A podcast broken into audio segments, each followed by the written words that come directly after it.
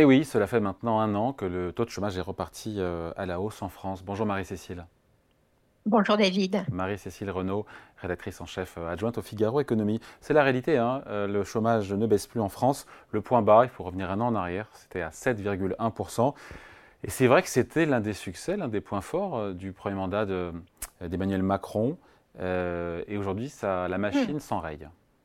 Oui, alors c'est un, vrai sujet euh, d'interrogation et, d'inquiétude aussi, hein, il faut le dire. Donc on a eu, comme vous le disiez David, les chiffres de l'INSEE euh, qui ont été publiés hier pour euh, toute l'année 2023. Donc, on en a fait une grande page euh, sous la signature de notre journaliste Thomas Engrand dans le Figaro, à lire dans le Figaro. Et qu'est-ce qu'on voit pour l'année 2023 Alors, effectivement, le chômage est remonté lentement, mais inexorablement, trimestre après trimestre. Euh, comme vous le disiez, 2023 a commencé avec un taux euh, de chômage au plus bas depuis 40 ans, hein, une vraie réussite. On était à 7,1%. Et puis on est passé à 7,2 au deuxième trimestre, 7,1 4 révisé à 7,5 au troisième trimestre et au quatrième trimestre, on est toujours à 7,5%. Donc on voit que la machine s'enraye, mais même si on reste à un niveau qui est bas par rapport à ce qu'on a pu connaître par le passé. Mais c'est vrai que politiquement, c'est un problème, car la baisse du chômage, c'était quand même la grande réussite du premier quinquennat euh, d'Emmanuel Macron. Hein. depuis son arrivée au pouvoir euh, en 2017, Emmanuel Macron a vu le nombre de sans-emploi baisser de 2,5 points. Le taux est passé de 9,5 en 2017 à donc 7%, grâce à la création de 1,2 million de postes. Et euh, il a fait de cette baisse du chômage l'argument de sa réélection en 2022. Je ne sais pas si vous vous souvenez. Euh, il a promis notamment d'aller plus loin, hein, de, réitérer euh, cet exploit et d'atteindre le plein emploi à 5% de chômage d'ici 2027. Mais ça risque d'être compliqué. Euh, alors, on peut, compliqué, oui, compliqué revenir sur les raisons de cette euh, remontée. Voilà, hein. déjà, encore une fois, belle dynamique, vous l'avez dit, 1,2 million d'emplois, euh, belle dynamique sur les, créations de postes. on est en phase de retournement. L'OFCE, est un peu plus sombre que les autres, nous dit 7,9% de chômage cette année en France. Ça fait encore 0,4 points de plus. Hein. Bah, oui, oui, les perspectives sont pas très encourageantes parce que euh, si on se penche sur les raisons de cette remontée, qu'est-ce qu'on voit? Euh, L'économie française ne crée pas assez d'emplois. Euh, il y a eu toute cette période d'euphorie post-Covid où le marché de l'emploi était sous tension, mais là on voit bien que les carnets de commandes des entreprises sont moins remplis, que les perspectives sont incertaines, la croissance n'est pas au rendez-vous. Bercy, d'ailleurs, va devoir réviser ses projections de croissance. Hein. Ils, ils étaient partis sur 1,4% croissance en 2024 et on voit bien que euh, le, consensus tourne plutôt autour de 0,9, donc il va falloir réviser la croissance. Donc le gouvernement veut relancer la politique de l'offre avec une loi Macron 2 d'ici l'été, c'est ce qu'Emmanuel Macron a promis pour libérer la croissance, lutter contre les rentes, simplifier les normes, faire euh, voilà repartir euh, la machine économique et qui est à nouveau des créations d'emplois. Mais bon, bah, ça reste à faire. Et L'autre outil que le gouvernement veut utiliser, c'est euh, aussi euh, euh, remettre les Français au travail, que les Français qui ne travaillent pas assez. Donc resserrer les conditions d'indemnisation, notamment Pardon, à l'assurance chômage. Je, vous coupe, mais il y a déjà eu deux réformes. On avait Marie-Lise Léon, secrétaire générale de la CDT, qui était sur notre plateau la semaine dernière. Elle nous a dit, mais il y a déjà eu deux réformes, 2019 eh et 2021, l'assurance chômage. Il faut aller encore plus loin? Il faut encore serrer plus la vis?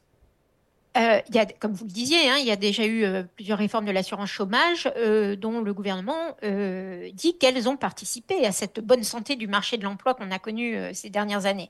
Donc, pour, pour mémoire, hein, il y a eu en 2021 l'allongement de la durée de cotisation de 4 à 6 mois pour ouvrir des droits. Donc ça, cette réforme, elle luttait surtout contre le travail saisonnier. Vous savez, euh, pour éviter qu'il y ait des, périodes de travail saisonnier entrecoupées de longues périodes de, chômage. Euh, et puis après, en 2023, ils ont euh, mis en place ce terme barbare de contracyclicité, c'est-à-dire que les indemnisations chômage euh, sont, moins bonnes quand le marché euh, est en plein boom, euh, le système est moins protecteur quand l'économie va bien, et puis il est plus protecteur le, quand, ça va mal et que le... Bah, justement, Marie-Cécile, il serait censé être un peu plus protecteur si le taux de chômage remonte, alors là pourquoi Oui, mais alors le, taux est à 9%, donc vous voyez, il y a de la ah, marge quand même. oui, voilà, c'est voilà, le système est, devient euh, plus dur euh, quand on est euh, sous les 9% du taux de chômage. Donc, donc là, le gouvernement veut utiliser à nouveau ce levier de, la réforme de l'assurance chômage pour réitérer, si vous voulez, les, les, bons, les bons chiffres connus par le passé. Mais ça va être difficile d'aller plus loin parce que, bon, bah, déjà, euh, c'est socialement euh, compliqué. Et puis, euh, bah, plus on avance, plus on s'attaque, on rentre dans le dur. Là, le gouvernement voudrait notamment s'attaquer au taux d'emploi des seniors, hein, dont on sait qu'il est assez faible en France, notamment sur les 60-64 ans. Il n'est qu'à 34%, donc il voudrait le monter à 60%. Vous voyez, le gap est, est, important. Donc ça, c'est tout l'enjeu d'une négociation qui est actuellement en cours sur l'emploi des seniors. Hein. C'est c'est une discussion qui est en cours et qui devrait aboutir à une, euh, proposition de loi euh, euh, avant l'été. mais bah, les syndicats, bien sûr, sont contre. Hein. Vous parliez de Marie-Lise Léon, donc la, CFDT est opposée. Et, du côté du patronat, il y a une forme de méfiance, hein, que ce soit qu'une nouvelle réforme de l'assurance chômage ne soit l'occasion pour le gouvernement d'aller récupérer les excédents euh, de l'UNEDIC, comme ils ont déjà essayé de le faire euh, sur la réforme, sur le, sujet des retraites euh, avec la GIRCARCO. Donc il y, a une forme de méfiance. En réalité, le patronat voudrait plutôt que le gouvernement, plus qu'une réforme de l'assurance chômage, relance vraiment la politique de l'offre en faisant davantage de baisse d'impôts de production.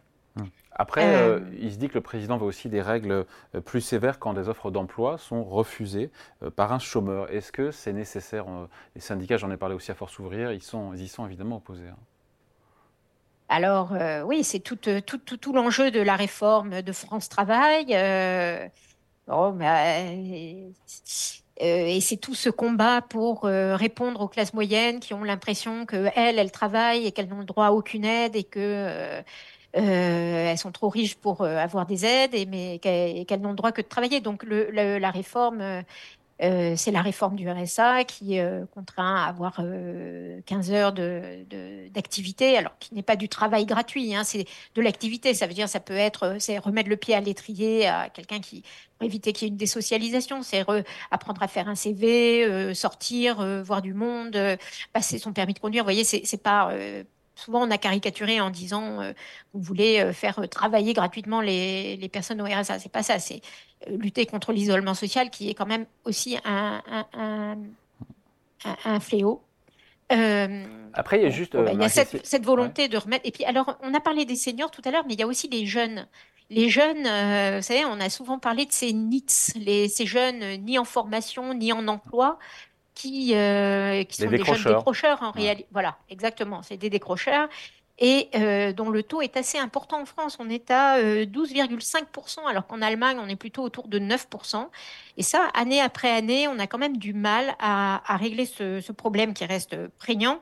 le gouvernement a bien mis en place le contrat d'emploi, le, le, contrat d'accompagnement jeune qui accompagne 500 000 jeunes. Euh, en gros, ils ont une allocation de 528 euros par mois en échange de 15 à 20 heures d'activité. Donc, vous voyez, c'est un peu la même logique d'accompagner, mais euh, d'essayer de, sortir de son isolement et de remettre euh, le pied à l'étrier. Mais on voit que ce, taux de NIT reste important. Ils n'ont pas bénéficié, ces jeunes décrocheurs, de l'amélioration du marché de l'emploi ces dernières années. Et alors, c'est pas, rien n'est simple. Hein. Parfois, il peut y avoir des profils euh, cabossés avec des, gens qui ont des problèmes de logement, des problèmes d'addiction, euh, des, vies euh, compliquées. Mais voilà, tout l'enjeu pour le gouvernement, c'est de remettre à chaque bout de la chaîne les jeunes, de faire rentrer les jeunes plus vite sur le marché du travail et, de faire plus longtemps. les, les, plus âgés travaillent un peu plus que faire se peut. Ah. Euh, je lisais dans le Figaro que Patrick Martin vous a dit qu'une nouvelle réforme de l'assurance chômage pourrait faire revenir à l'emploi 100 à 150 000 euh, chômeurs. Est-ce qu'on peut y croire? Et deuxième question, euh, on enterre ou pas cette promesse de plein emploi en 2027 à 5 ah, Plein bah, emploi, c'est 5 Est-ce qu'on se dit que c'est terminé ou en tout cas, c'est Non, le gouvernement la maintient. non, non, non, non. Euh, non, on l'enterre pas. Euh, le gouvernement la maintient, en tout cas. Euh, et donc, ça va être tout l'enjeu des prochains mois, des réformes qui vont arriver. Donc, je, je, vous le redis, il y a cette loi Macron 2 qui est attendue, qui fait référence à la loi Macron 1 de 2015, qui, quand, Emmanuel Macron était ministre de l'économie, et qui vise là à, à, libérer la croissance, à lutter contre les rentes, à faciliter la simplification, enfin, à aller plus loin dans la simplification euh, donc ça, c'est une première partie. Et il y aura aussi toute une des, mesures sociales et une, euh, de nouvelles réformes sur le marché du travail qui, elles, sont attendues plutôt à l'automne.